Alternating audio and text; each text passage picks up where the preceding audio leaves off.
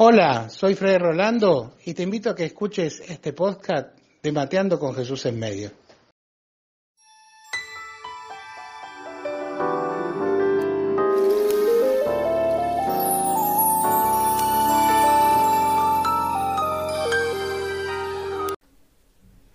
Hola, ¿qué tal? ¿Cómo les va? Bueno, acá estamos con este tiempo de cuaresma, ¿no es cierto? Eh, tratando de meternos un poco adentro nuestro una de las cosas que yo siempre me preguntaba, ¿por qué Jesús no se casó? Porque, ¿qué pasa? Eh, en aquel tiempo no era cuestión de me pongo de novio, eh, conozco una chica, sino que era una cuestión más de tradición. Así que las familias arreglaban, hacían casar a los candidatos que podía ser, algunos de chiquititos ya sabían con quién se iban a casar. Yo creo que Jesús en algún momento de su vida se rajó, ¿no? Se rajó porque dijo, bueno, ahora se murió mi papá, mi mamá ya está más o menos acomodada. No nos olvidemos que en aquel tiempo la gente vivía como clanes, no había gente sola.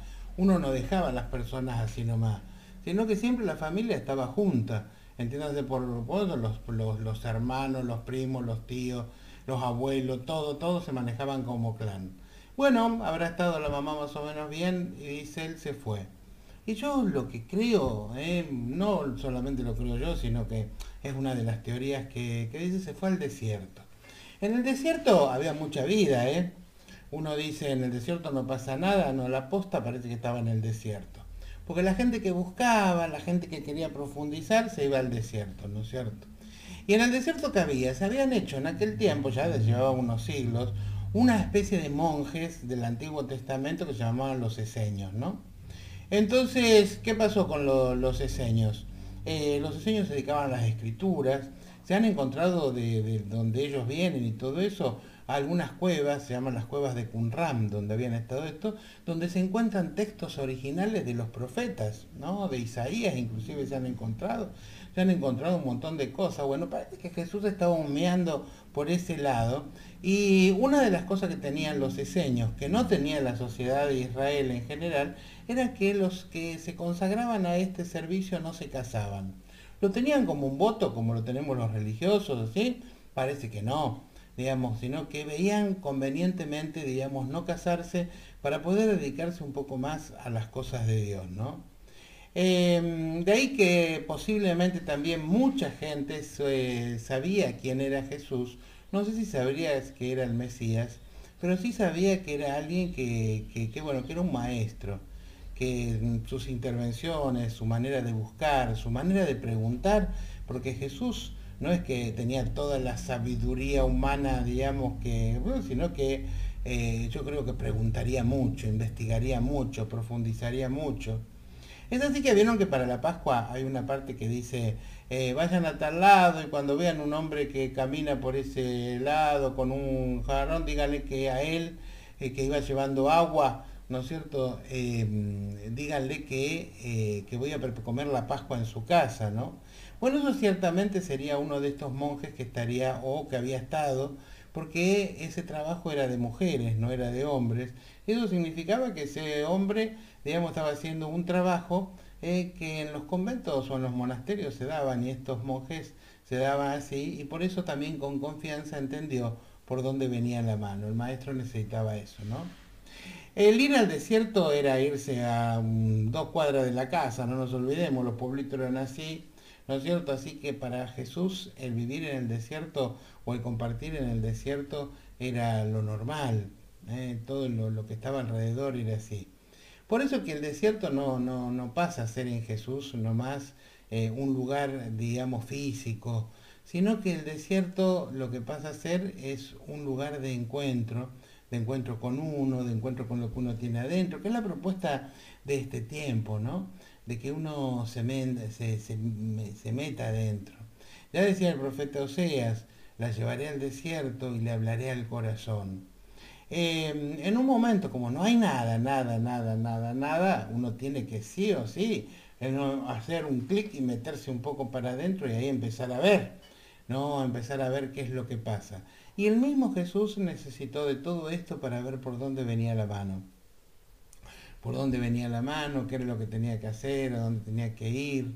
Eh, y bueno, eh, estaba ya él, de lo poquito que había de, lo que se sabía, ya Juan Bautista estaba preso, eh, había alguien que tenía que seguir este camino, ¿no es cierto?, de, proclamación, que Juan el Bautista ya lo había anunciado cuando dijo que detrás de mí vendrá uno que es más poderoso que yo y del cual no, yo no soy digno ni siquiera de desatar la correa de las sandalias, ¿no?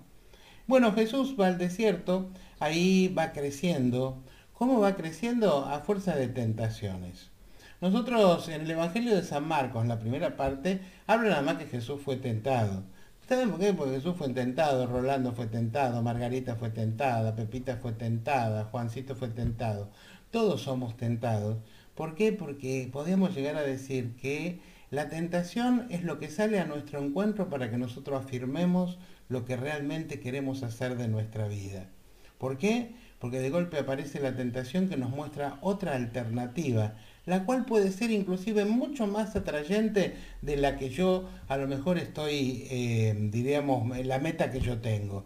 Pero al mismo tiempo el discernimiento, el silencio, el poner a Dios en el medio, te hace dar cuenta que puede ser muy atractiva pero no conveniente e inclusive puede en un futuro ser mala. ¿Por qué? Porque la tentación transformada en pecado siempre trae tristeza al corazón.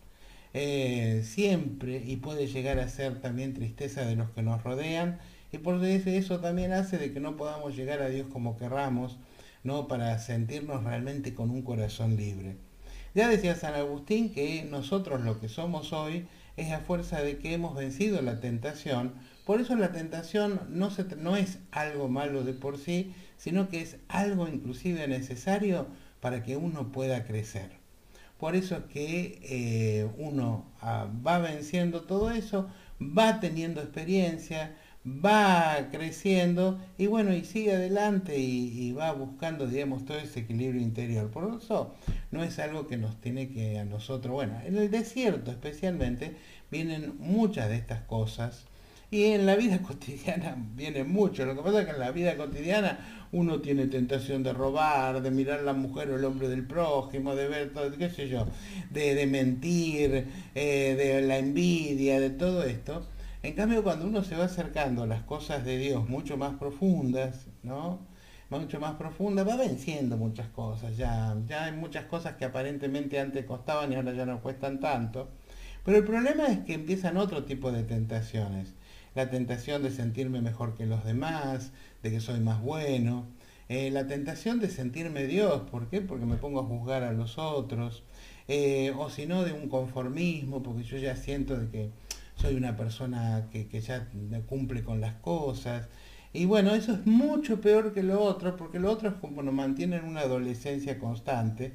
Y, bueno, el adolescente es alguien que, que, sigue buscando, sigue viendo, en cambio eh, uno cuando ya se cree maduro en todas las cosas, es como que se puede llegar a chatar y quedar así. Y uno se encuentra en muchas comunidades nuestras con un montón de gente muy buena, muy buena, muy buena, eh, pero que sin embargo no, no, no, no, no es significativa, diríamos, para, para, para, lo que, para lo que tiene alrededor.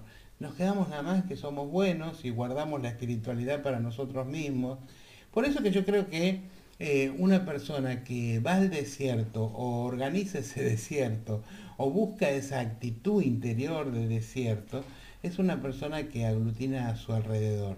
O sea, al salir, aglutina. Si cada una de nuestras casas se transformaría en una, una pequeña comunidad, no solamente la familia, sino la gente que se acerca, ¿no?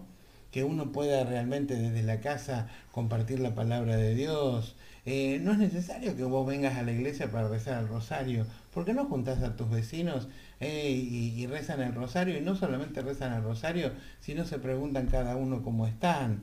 No, o sea, creo que hay que ampliar un poco todo esto. ¿Qué es lo que hace Jesús? Enseguida sale, predica, va hacia afuera, predica y dice, conviértanse, cambien de mentalidad, pónganse las pilas, acepten la buena noticia, acepten el Evangelio. La buena noticia es algo totalmente nuevo. Por eso no dejemos que lo viejo nos, nos, nos, quede ahí. Por eso a mí me da mucho, mucha mucha pena, no, no porque me... Pero la gente que se agarra de la estructura y vive ese sufrimiento ritual y todas estas cosas, eh, mucha gente que si, si se comulga, si, no se comulga, si se no, no, la cosa no va por ahí, hermano, hermana. Ah, la buena noticia es mucho más amplia, no nos quedemos con nuestro diosito, diríamos, eh, nuestro mm, diosito armado a nuestra imagen y semejanza, que esa es la gran tentación. Eh, tener un Dios a nuestra imagen y semejanza eh, y, no ser el Dios que se desprende de sí mismo y lo mismo nosotros, desprendiéndonos de nosotros mismos, encontremos la grandeza y la simplicidad de Dios. Para eso, en este tiempo, hay una invitación especial para este desierto. Que el Señor les dé la paz y los bendiga en el nombre del Padre, del Hijo y del Espíritu Santo. Amén paz y bien, sigamos compartiendo los mates que podamos. Bueno, te llamo mateando con Jesús, pero a veces cuando grabo lo hago en una hora que no tomo mate, pero es mateando con Jesús.